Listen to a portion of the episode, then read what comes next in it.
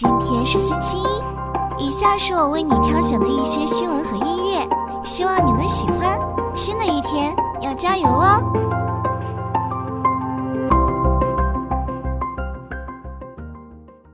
杭州市房地产市场平稳健康发展领导小组办公室发布关于优化调整房地产市场调控措施的通知，优化住房限购政策，将本市住房限购范围调整为上城区、拱墅区、西湖区、滨江区。本市户籍家庭在本市限购范围内限购两套住房，非本市户籍家庭在本市市区范围内有缴纳城镇社保或个人所得税记录的，在本市限购范围内限购一套住房。同时，对参与本市限购范围内住房司法拍卖的竞买人，取消需符合本市住房限购政策限制。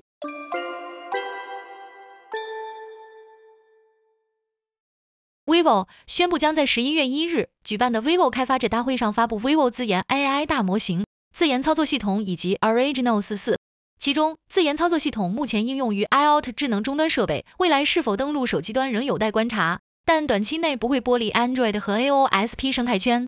此外，vivo 也将在大会上公布五款自研大模型，包括十亿、百亿、千亿三个不同参数量级的模型，全面覆盖核心应用场景。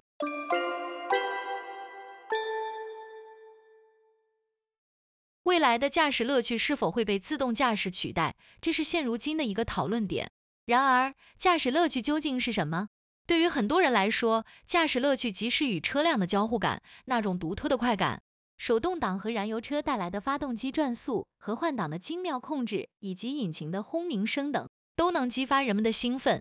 然而，电车却没有这些。自动挡让驾驶变得更加自动化、更加精确，同时消除了驾驶者与车辆的交互感。此外，ANC 主动降噪功能和高阶辅助驾驶等技术，使得驾驶变得更加轻松，司机不再需要频繁操控汽车。因此，电车似乎缺乏了驾驶乐趣的大部分内容。然而，驾驶乐趣往往是几乎没法在实际驾驶中体验到的。在城市拥堵中，驾驶乐趣几乎不存在，限速和红绿灯都限制了驾驶的自由。而在高速公路上，速度也受到限制，飙车带来的快感也会随着时间的推移而变得单调。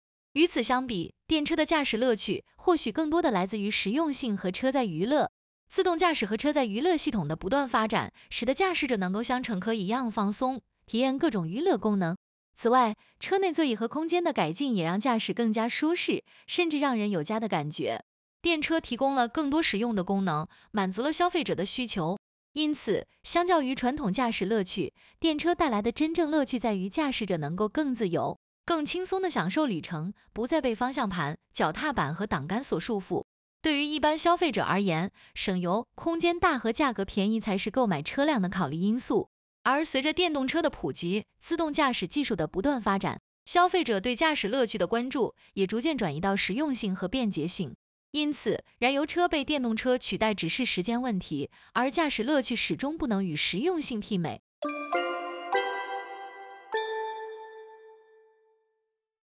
东方甄选将于十月十七日正式上线付费会员制度，定价为一百九十九元每年，为付费会员提供专属权益，包括百款自营品八十八折、一年十二张会员券、六十六元券包入会礼等。目前，东方甄选官方店铺在售的自营产品超过一百五十五款。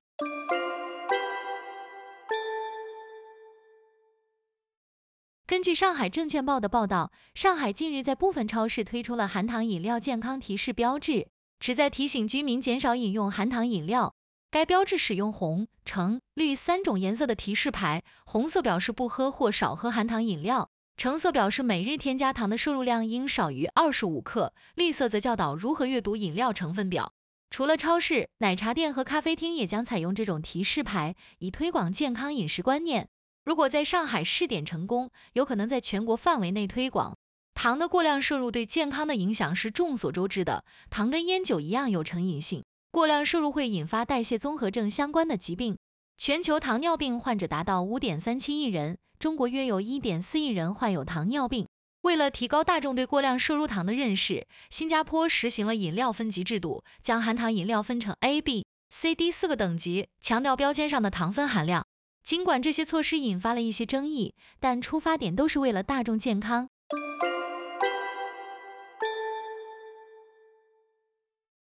中国新能源汽车市场渗透率超预期爆发式增长，为补能体系带来机遇。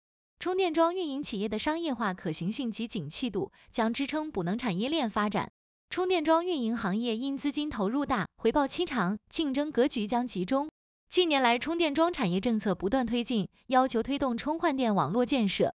二零二零年，充电桩被纳入政府工作报告，纳入新基建。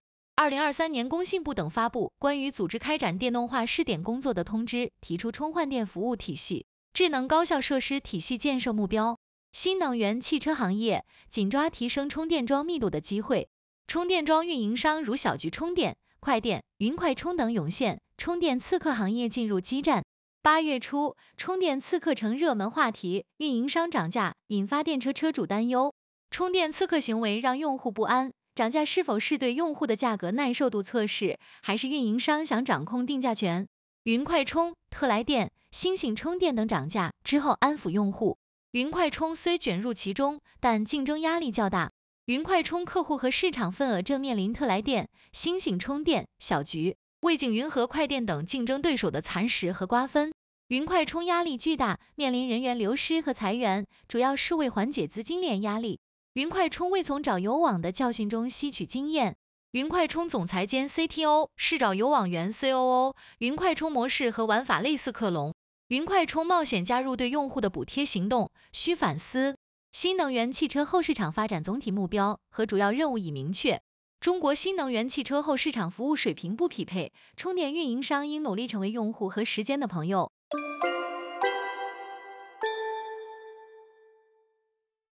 魏牌汽车 CEO 陈思英宣布离职，这是魏牌成立七年来第七次更换高管。陈思英在个人微博上发布了离职消息，称由于家庭原因和对未能见证高山上市的遗憾，他决定离开。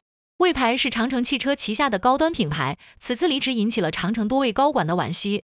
陈思英在汽车行业有着超过二十年的经验，在领克入职前帮助该品牌实现销量增长。他于今年一月加入魏牌，负责品牌的营销工作。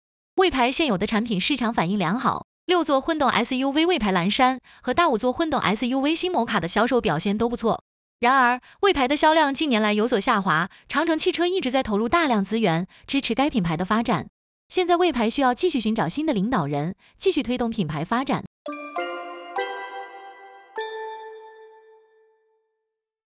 最近，印度尼西亚以国家名义封杀直播带货，关闭了抖音国际版 TikTok 在印尼的电商业务。印尼作为人口第四大、经济发展水平在东南亚排名第八的国家，具有巨大的市场潜力。TikTok 在印尼取得了巨大成功，拥有1.25亿月活用户，占比接近百分之六十的东南亚 GMV。然而，印尼政府认为直播电商平台的掠夺性定价正在威胁中小型企业，因此采取了封杀措施。封杀措施不仅对本土商家和中国的跨境电商玩家造成了影响，也给 TikTok 的电商业务带来了重大挫折。尽管印尼政府禁止了直播带货和跨境电商，但并不是所有电商都被封杀。封杀的原因是保护本国脆弱的工业，避免电商低价竞争和产品质量问题，以及避免垄断的形成。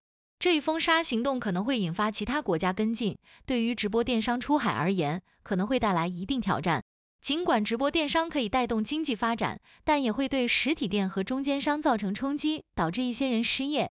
此外，只有少数头部主播和平台获得了巨大收益，大部分主播的月收入都在五千元以下。因此，直播电商所带来的收益和机会，并不是每个人都能获得的。